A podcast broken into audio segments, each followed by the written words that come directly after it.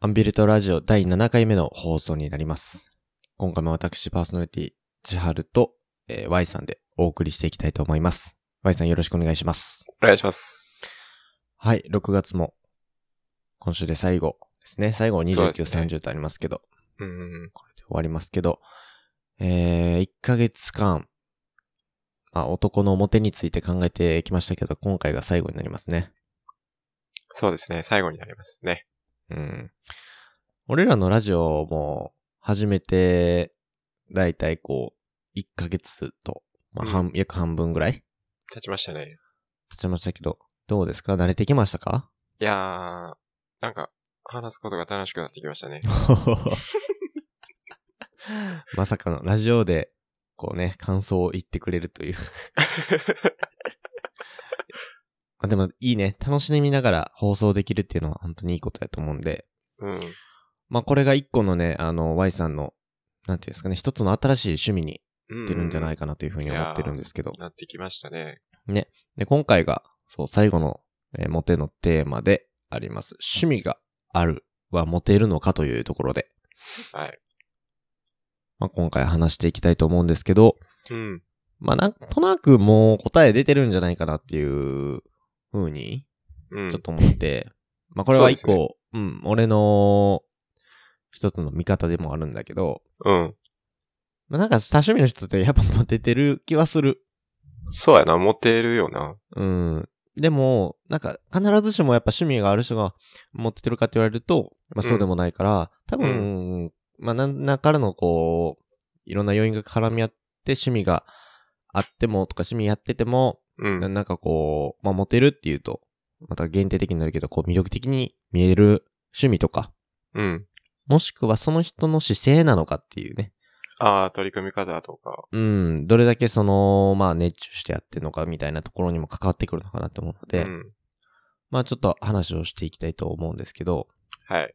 うん。まあちょっと、まあ早速こんな趣味が持てるんですって話に入る前にね、うん。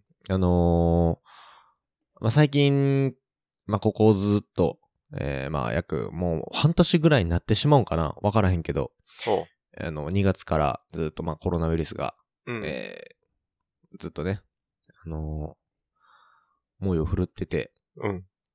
まあ自分たち自身も外出できませんっていう状態が続いたわけですよ。もう、そうやなかれこれ、うん。 2、3、4、し、 5、6、もう、な、何ヶ月かわからなくなった。6ヶ月 か、5ヶ月ぐらい。うん。結構長かったよね。長かったなうん。確かに。まあもちろんまだ、こう、外には出ないようにとね、不要不急の場合っていうのは、まあちょっと控えるようにと。しかも大勢いるところはなるべく避けてっていうような、うん。えー空気感が漂っているんですけど、まあ、この自粛期間ですよ、いわゆる。うん。うん。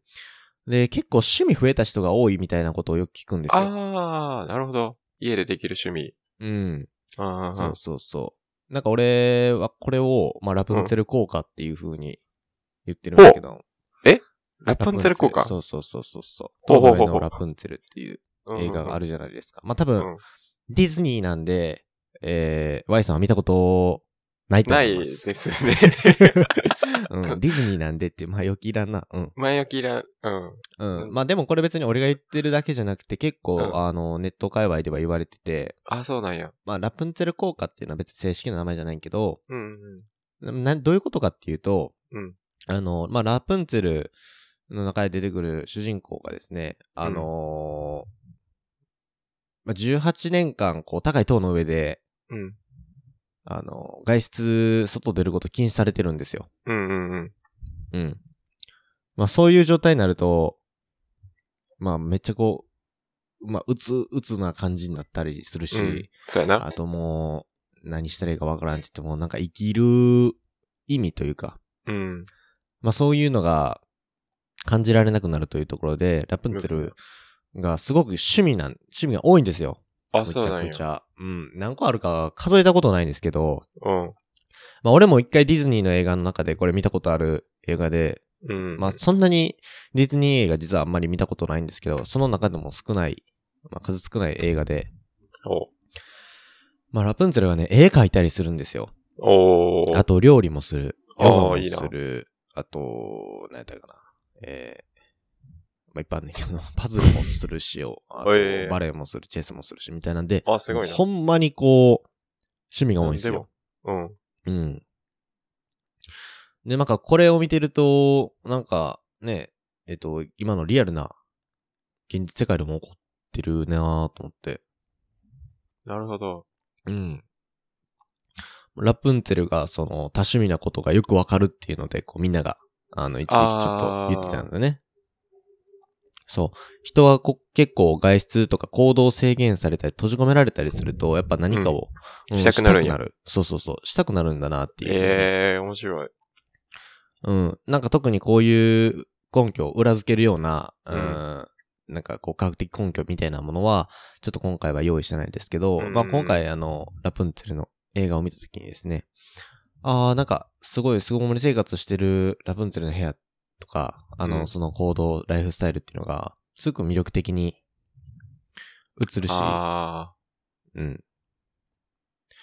まあ、個人的には、あの、たこのラプンツェルが、多趣味で、あ。うん。何でもこう、楽しんでやろうっていう、そういう気持ちが、まあ、自分たちのこの今の状況下とすごく、まあ、似てるなーっていううふんううに、んうん。うん、3月ぐらいに、ちょっと思ってて、お思ってたんうん。早いな。で、もうこういつか忘れてんやけど、あの、うん金曜ロードショーでラプンツェルやったよな。あ、そうなんうん。ごめん、えー何月か忘れた。3月か4月かどっちかやと思うんだけど、やってたんや。だからそれはやっぱメディアもうん汲み取って、あああの、の、そうそう、あのみんなでこの状況を乗り越えるために、うんみんなラプンツェルになろう言うて。そうみんなラプンツェルになろうっていえう。うん。っていう風にね、なんか、まあ、これからも多分何かしら、まあ、こういうね、ウイルス関連の話とか、えー。うまあん。こう、まあ、それじゃなくてもこう、災害とかが起こってさ、うん、どうしてもこう、活動とか行動を自粛しないといけないっていう時は、多分、まあ、俺らが生きてる間で多分しばらく何回も出てくると思うから、まあ、そうやな。うん。うん。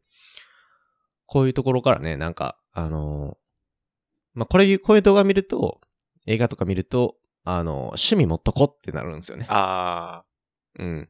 そもそも映画を見ることも趣味の一つやしね。そうなんですよ。映画を見るさらにこと広がるっていう。うん。えなのでね、あのー今見るタイミングではない気はするけど、えー。うん。もうちょっと自粛が緩んできてるんで、うん。まあ、今回はちょっとそれを、その映画を引用するところからやってきたんですけど、おーあのーラプンツェルの趣味の一つにギターがあるんですけど、あ、そうなんや。うん、ギター弾くんですよ、ラプンツェルおうが。ええなんか、今日のショーノートを見てると、ー。うん。持つだけで持てるアイテムがある人じゃないです か。え、なんかめちゃくちゃ面白いうん。研究を、あの、大悟さんが、メンタリストの大悟さんが紹介してたんで、はいはいはい。これはもう使うしかないなとうん。思いましたね。ちょっとそれ、詳しく聞いていいですかはい。まあ、持つだけで持てるアイテムって、まあ、どういうことかっていうと、なんか恐ろしいな。いや恐ろしいよな、 ほんまに。なんか、ギターを持ってるだけで、うん。持てるらしくて、なんでなんやろな。僕知まあらんねんけど。なんでかっていうのは、まあ、後々分かってくるんやけど、はいはいはい。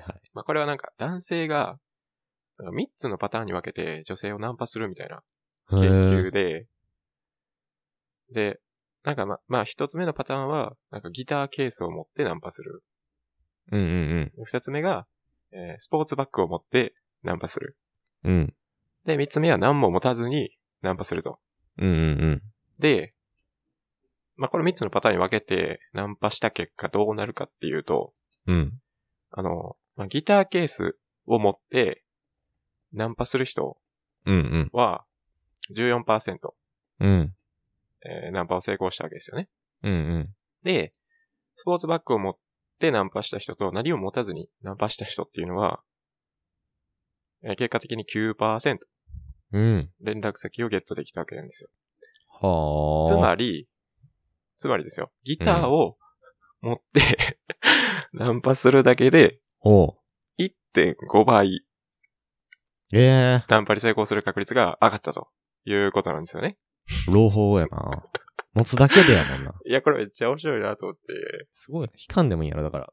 そうやで、いかんでもいい。も、持つ。で持もつわギターケースを持ってナンパするってなかなか面白いけどな。 面白いよな。普通持ってへんよな、別にギターとか。うん。持ってないよな、普通。でもな、なんで、じゃあなんでそのギターケースを持ってナンパするとモテるのかっていう、もうこっからが本題みたいなもんですよね。そうやね。うん。そこをぜひね、聞かせてくださいよ。なんでギターケース持ってたら、まあ、なんかそもそもなんかアーティストとかバンドマンって、なんかモテるやん。うんうんうんうん。確かにね。なんか売れな感い覚わバかるンドマンってよく例で挙げられるけど、なんか売れないバンドマンに彼女っうんうてよくいるやんか。 うん。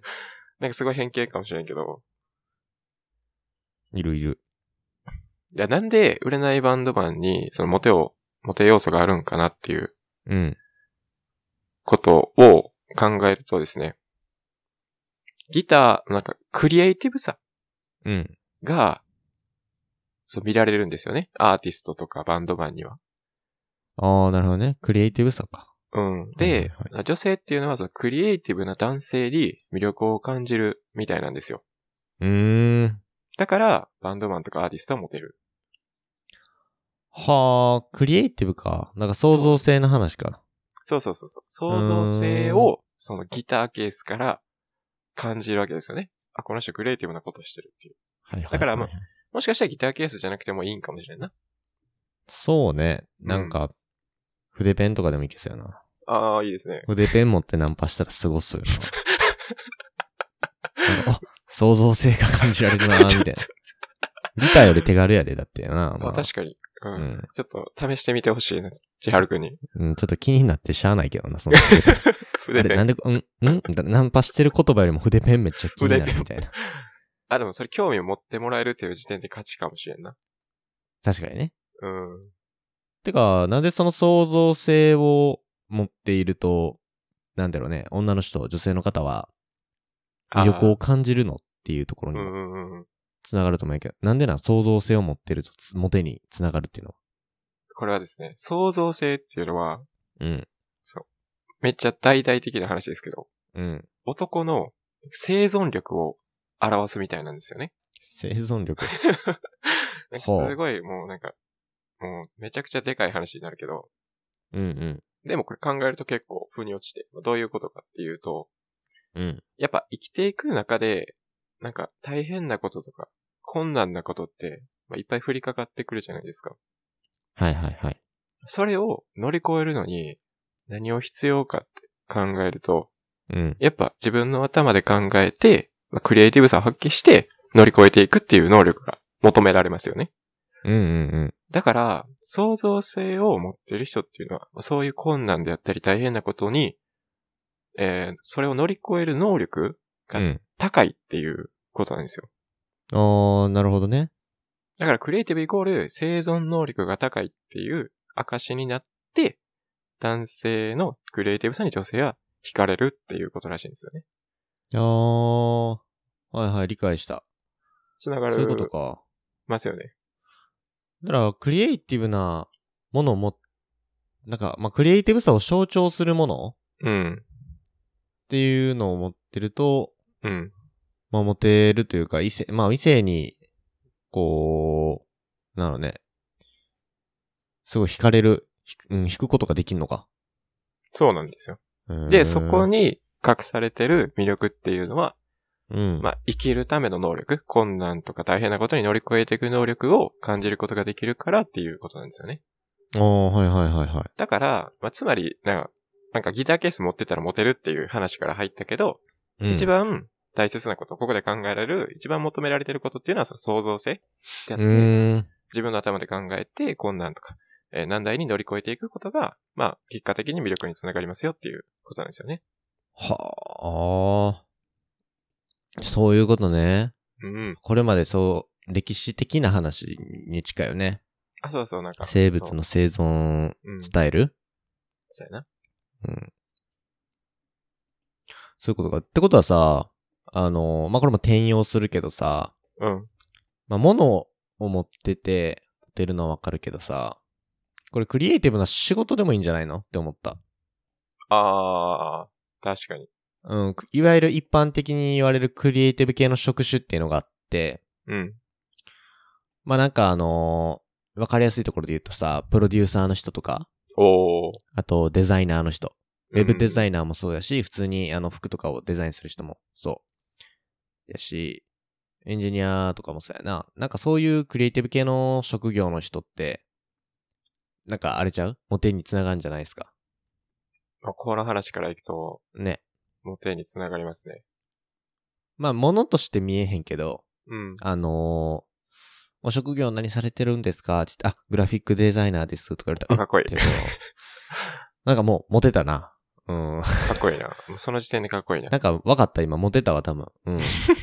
多分そこはあれだよね。だから、根本的に、うん、探っていくと、おしゃれとか、えー、なんか、あーすごいおしゃれな職やわ、とかじゃなくて、うんそ、の、クリエイティブな仕事やから、この人は多分、生きていく上で、多分、うデザイン力があるんやろな、みたいな。うんうんうんうん。そういうところを感じるってわけよね。そういうことですよ。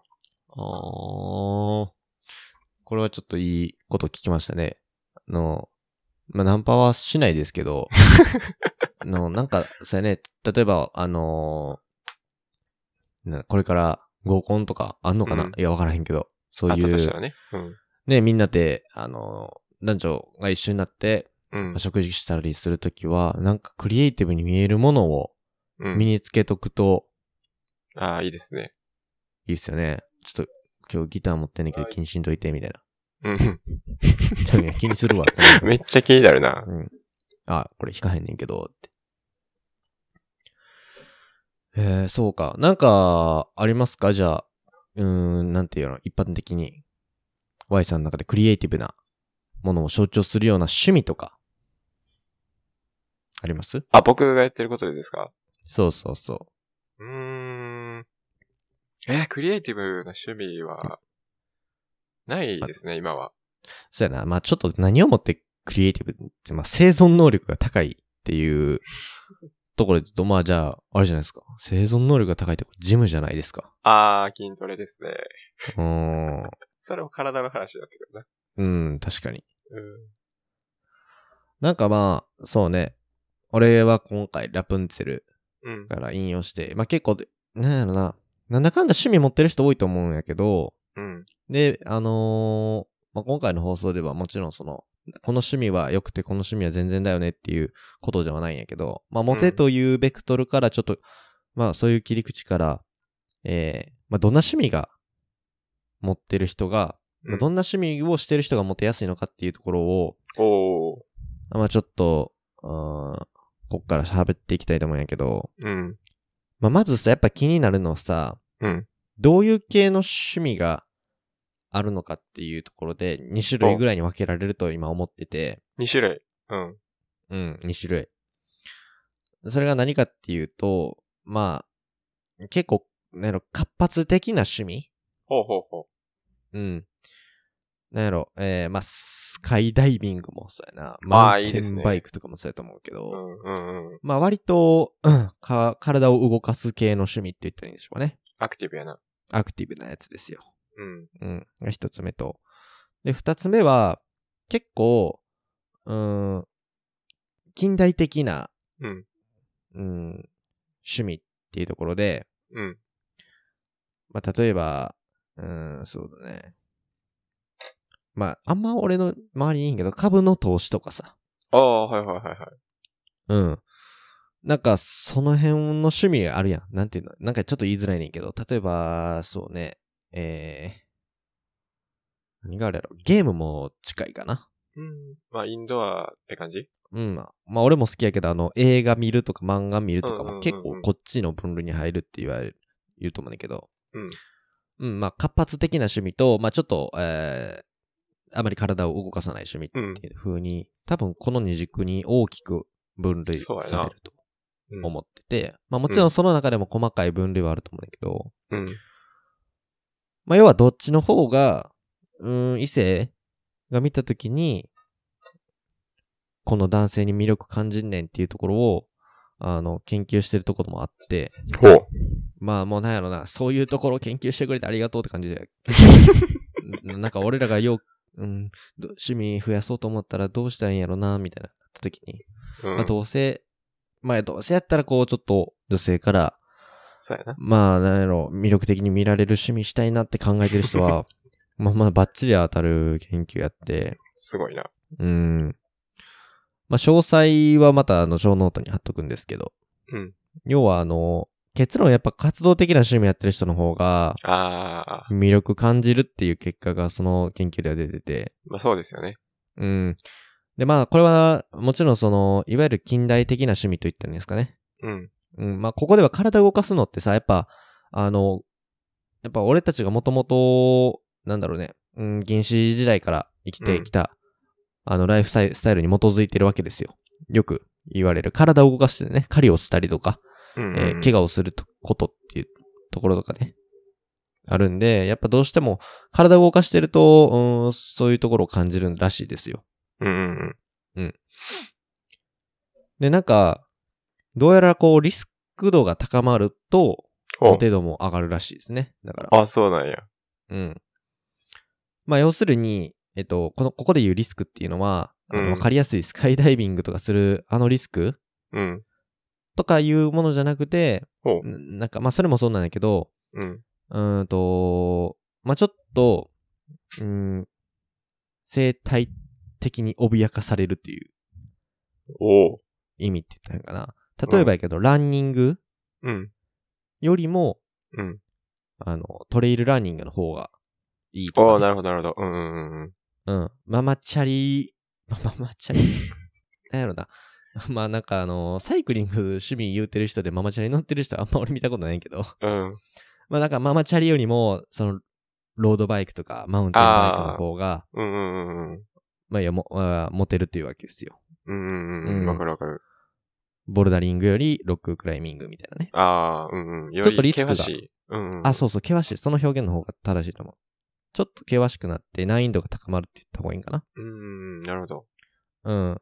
で、あと、そこで分かったのが、より自然の中でそういうことを行う活動の趣味の方が魅力的だっていうふうに、おー、自然の中で。ああ、そう判断されるらしくて、例えば、プールで泳ぐ人が、泳ぐ趣味のある人うん。は、海で泳ぐっていう方がう、ん。モテにつながるとかね、そういうへー自然になるべく増えて、触れているような趣味っていうところで言うと、あのーモテるっていうのがあって、まあ、それ聞いたときにね、あまあ、うーん、結構心理的な背景が関わってるなって思ってたよね。ほうほうほう。うん、なんか、結構論理的な話になってしまうけどさ、うんあ、の、俺たちの今の現代人の心の中には、その、いわゆる狩猟民やった時の、こう、心がずっと DNA レベルで残ってるわけですよ。眠ってますね。うん。で、要するに、そういう危険にうまく対処する能力っていうのは、うん。さっきの Y さんの話じゃないけど、女性からすると、自分のそういう、まあ、有料な遺伝子を持っていることを、異性にアピールすることになってるんだよな。ああ、なるほど。そう、そういう危険にうまく自分を対処できる能力を持っているっていうことの表れになるらしいわ。ええー。ああ、うんそうなんや。で、どっちかというと、その、天秤にかけた時にね、そういうけん近代的な、いわゆる趣味、うん。俺たちの文明が発達してって発展していった後にできてきた趣味。うん。うん、映画を見るとか、漫画を見るもそうだけど、ゲームするもそうやし。まあ、なんかそういうものっていうのは、別にネガティブな言い方するわけじゃないけど、やっぱそういうものに比べると、うん。別に何やろ、なんか、さっきみたいに危険にうまく対処する能力っていうところにはつながりまあ、憎い。にくいよね。うんうんうん。物理的には。せやな。そう。うん。まあもちろんね、あのー、バキを見て、あの、うん 生存能力を高める風にノウハウを吸収するっていうことに関して は、まあ俺は異論があるんやけど、まあババキを見たことない Y さんはちょっとあれなんですけどうん。まあ、そういう風な、そう、あの、そういわゆるね、結構もう格闘漫画っすよ。ああ、いいですね。うん。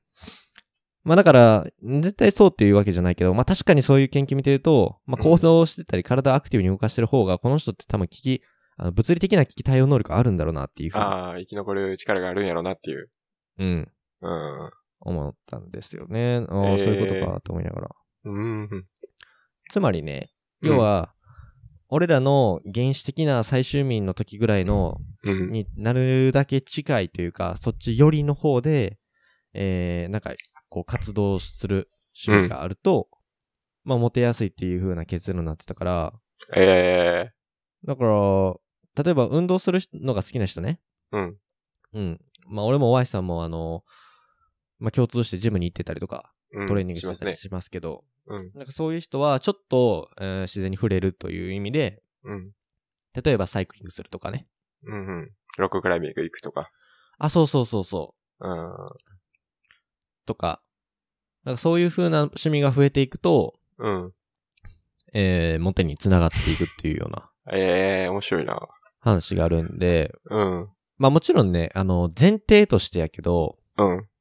自分のしたいことすりゃいいと思うね。いや、それはもう間違いないです。自分のしたいことをもう、うんまあなんだかんだ俺言ってるけど、映画見るとか漫画の方が好きやし、 そうやな。うん、うんだってそれがモテに繋がってないかって言われると、まあ俺自身はそう思ってないから ね。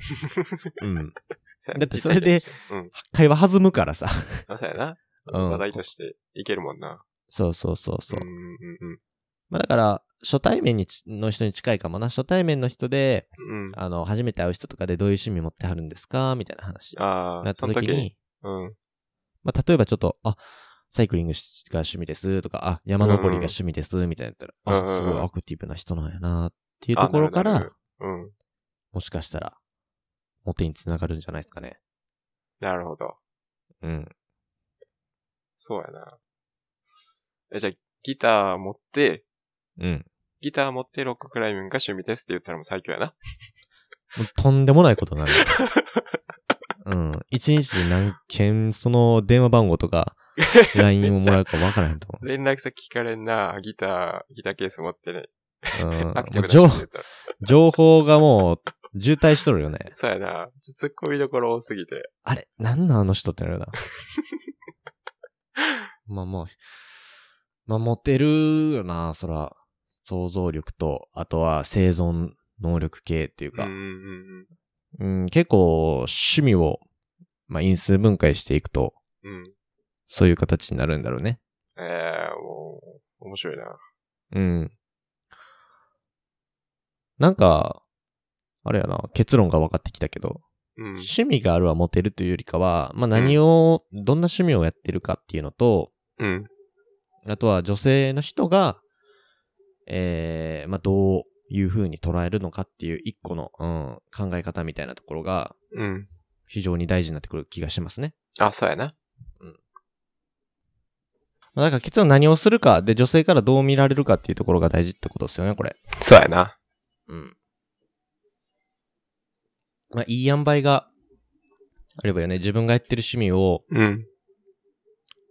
まあ、なんかモテにつなげるっていうと、うん、すごく、なのね、強引な気はするけど、うん。 まあ、でもなんだかんだ趣味やってたらさ、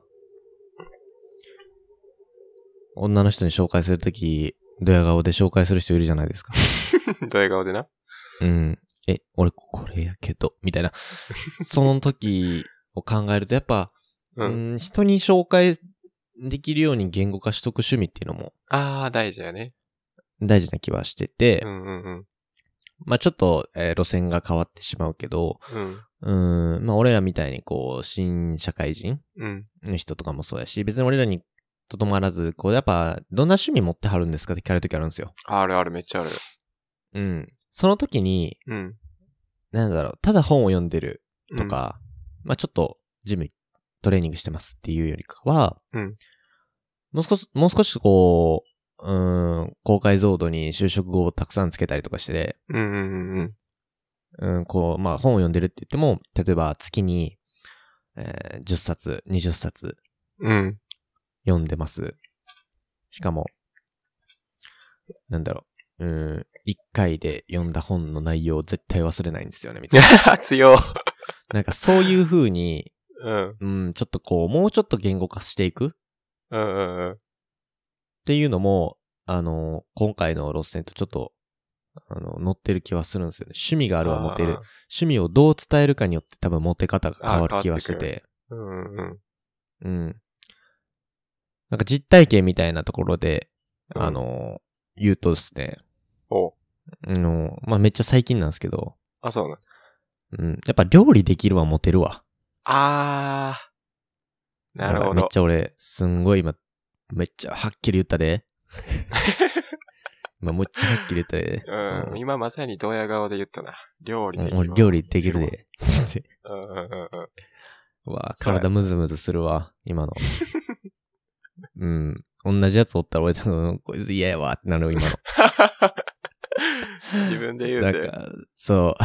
でも、そう、なんか料理ってさ、うん。なんかワードとしては別に、なんだろうね。まあよく聞くよね。そうやな。うん。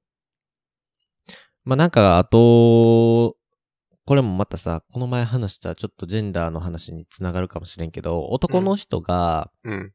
あんま、なんだろうね。まあ、メジャーではないかな、料理の趣味って。まあ、どちらかというと、まあいないね。うん。その女の人が普通こう料理するイメージが強いじゃないですか。うん僕たち男性陣の頭の中には。うん。うん。だからこそ、なんだろうね。一般的にこれをする人ってこう、みたいな、いう考え方が、うん、どうしても、うん、社会的、まあ、政治的、文化的背景から根付いちゃってるから、うんうんうん。うん、まあ、料理っていうと、え、料理しはるんですかって。ああ、あ、そうそうそう、みたいな。で、なんか和、あの和洋中何でも作ってるみたいな話するねんけど、うんうんだから料理するじゃなくて、あ、そう、なんとか和洋中とか、と結構何でも料理するんやけど、うんうんうん特に。こう、洋食料理作るのが好きやねんな、みたいな。あっあ、いいですね。ていうだけでも、うんや。っぱこう、解像度高くなって、そうやな。ただなんか料理してるんじゃなくて、そういうどことういう料理をしてるかにっなっていう。きたんだ。そう。うん。これが、ああーあ、なんか、大事やなとは思ったし、確かに魅力を感じる自己紹介ではあるな。うんうん。だから、Y さんも、Y さん趣味ある、趣味何な、何ですかって言われたら、あ、俺聞もかれた最ら、なん近、ていうの定型文があって、はいはい、聞かせてくださいよ、定型文。最近定型文があって、あの趣味は筋トレですって言って、うん、で、ジム週3回ぐらい行ってますってう言って、ん、で最近ちょっとジムに行くお金がもったいないと思って、うん。自分の部屋をジムに変えようかなって思ってま すっていう。これもう、もうほんまに筋トレバカみたいな自己紹介になってるけどう。ん。いや、これ結構いいで。 定型文として。 おー。なんかめっちゃ筋トレ愛を感じるね、それは。まあ、その他の趣味は言ってないんやけど、ね、そこはもう最近決まってそう言ってんな。えー。なんかレスポンスどうなんそれは。えーなんかめっちゃびっくりされる。まあ、そうやろな。うん。 家をジムにするってどういうことみたいな。うん。そうやな、確かに。最近はやっぱ家ジムみたいなのもああ、流行ってますね。ん、ね。うん。まあ、ちょっと時代的な流れのあれもありますけど。うん。 そうね、家ジムとか、ああ、そうやわ。それはあんま聞いたことないな。定型文にのっとって自己紹介するんですか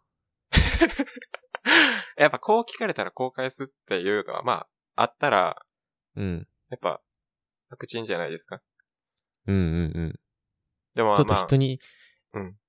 あ、どうしたなんてやっぱ僕、あの、なんか、言って、逆にネガティブなイメージを与える趣味も持ってるから、ラジオでは言い言えない。いや、言えますけど、全然言えま すけど。いや、もともとその、なんやろ、まあ、もともと欅坂っていうアイドルが好きだっうたかんそうだね。ら、そう、それを趣味で言ってたんよ、これまで。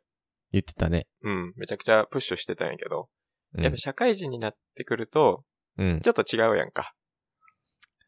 ちょっと、それは別の放送回で あーそうやな聞きたいですね。なんか、人に言いづらくなってきたことみたいな。うん、社会人になって、立場もできたりとか、うん、 あとは、まあ、業界特殊なね。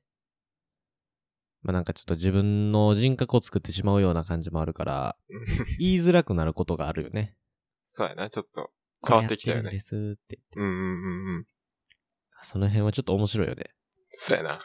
だって、この前までは Y さん、まあ個人的な話ですけど、普通うにん、欅坂、ね、もう、激推しでしたから。激推しやったらもえそうー、千葉知ってましたから、普通う。に。うん。でも、どんな自己紹介でもそれ言ってた。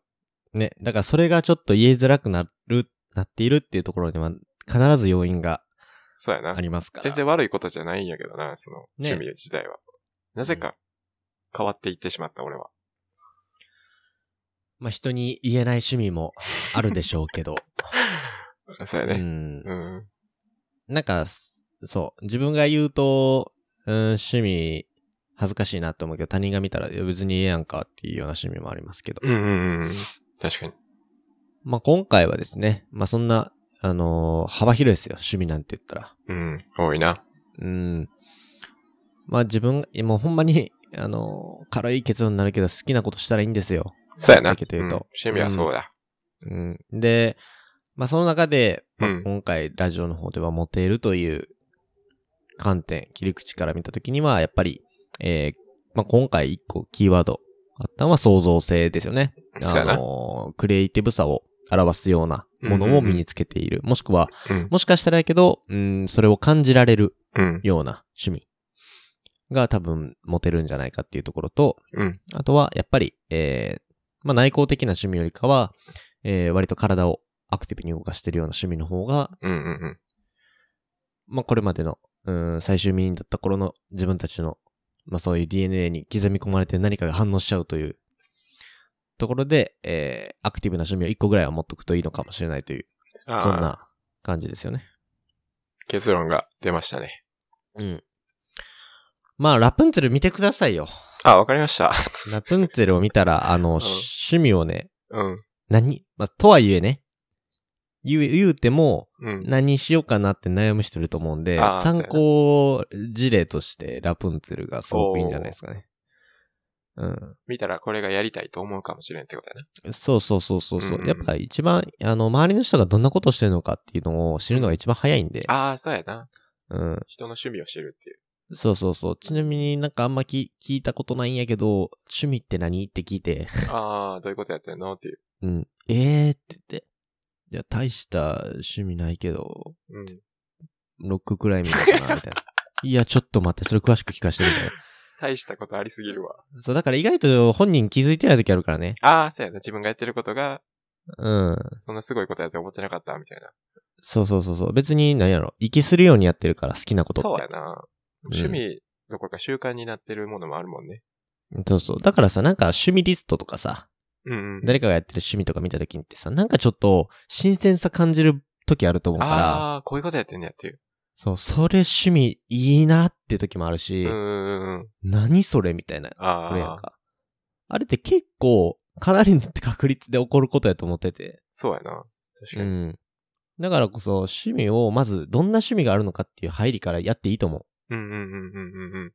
で、なんかそっから、あ、これいいなって思って、まあなんでいいのかなって思うところもちょっと自分で振り返ってみて、うん。で、そこにもう整合性取れるんやったら、もう真っ先にやったらいいと思もううし。やるしかないね。うん。で、後からね、あの、モテに考えたらいいんですよ。そうやな。モテたい人はね。うん。修正してったらいい。そうそうそう。俺、こんなことやってるんですけど、おさっきの俺みたいなの、電話で言ったりということで。うん。 はい。という感じですね。えー、今回、なんだかんだで、こう、趣味があるはモテるというところで、まあ結論が出ましたね。うん。今回は、まとまったと思います。はい。えー6月にわたりですね、モテについて、えー、語ってきましたけど、まあ、最終回は、結構、長めにね、少し長めに喋りましたけど。いや、楽しかったですね。モテる社会人というあ大面きい白かったタなイトルでしたけど。う。うんん。考えたこともなかったような知識がね。つきましたね。うん。やっぱこれでモテるんじゃないですか。 それとこれは別や。それとこれは別や。それとこれは別やいただきま した。はい。まあ、男の女子力を考えたりとかねう。ん。えー男の、男らしさを考えて、うん。えー男がね、こう、仕事ができるっていうところとか。うんうんまあ、今回最後趣味の話をしていって、まあこのよ、まあ、4週にわたり、うーん、まあ、私たちのこう、モテたい欲がもうあらわになった1ヶ月になってしまいましたけれども、あのまあ、これは普遍的な悩みでもあるし課題でもあると思うので、そうやね。まあ、ラジオという形で、えーアウトプットできたということはうん。良かったですね。いやー、よかったですね。非常に形として残ってるので、うんうん数少ない人かもしれないですけど、これを聞いて、うん何か同じ共感したとかね、これは、じゃあ自分はこんな趣味してみようとか、うん。えー女子力を高めるためにこんなことをしてみようとか、うんうんうん。うん、そういう風に思ってもらえるきっかけになればいいかなと思います。そうですね。